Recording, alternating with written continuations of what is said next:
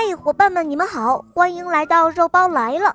今天我们来讲一个温馨的绘本故事，叫做《呼叫小月亮》。静静的夜晚，小瓢虫觉得有一些孤单了。它坐在一片蒲公英的叶子上，开始呼叫小月亮：“喂，你好，小月亮。”你在吗？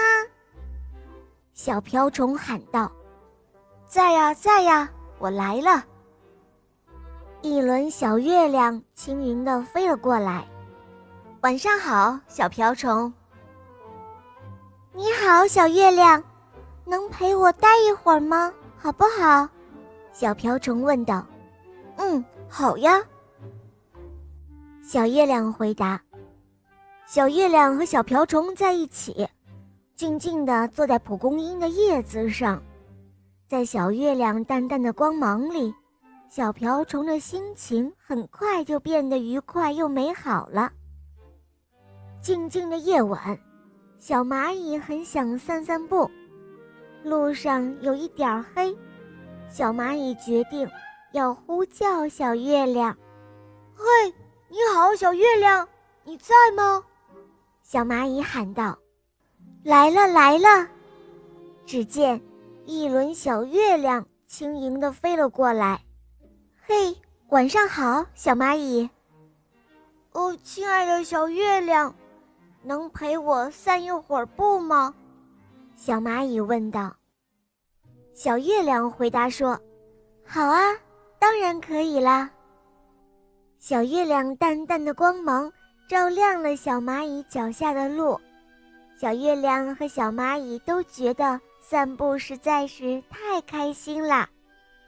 静静的夜晚，小蟋蟀想演奏一曲小提琴曲，它要献给小月亮。小蟋蟀开始呼叫小月亮了：“嗨，你好，小月亮，在吗？我写了一首新的曲子。”我想第一个演奏给你听，好不好？小蟋蟀问道。只见一轮小月亮轻盈地飞了过来。你好啊，小蟋蟀，我来了，能够听到你的演奏，很高兴哦。小蟋蟀的琴声响了起来，哇，多么动人的音乐啊！在这音乐里，小月亮的光芒。仿佛也变得明亮了起来。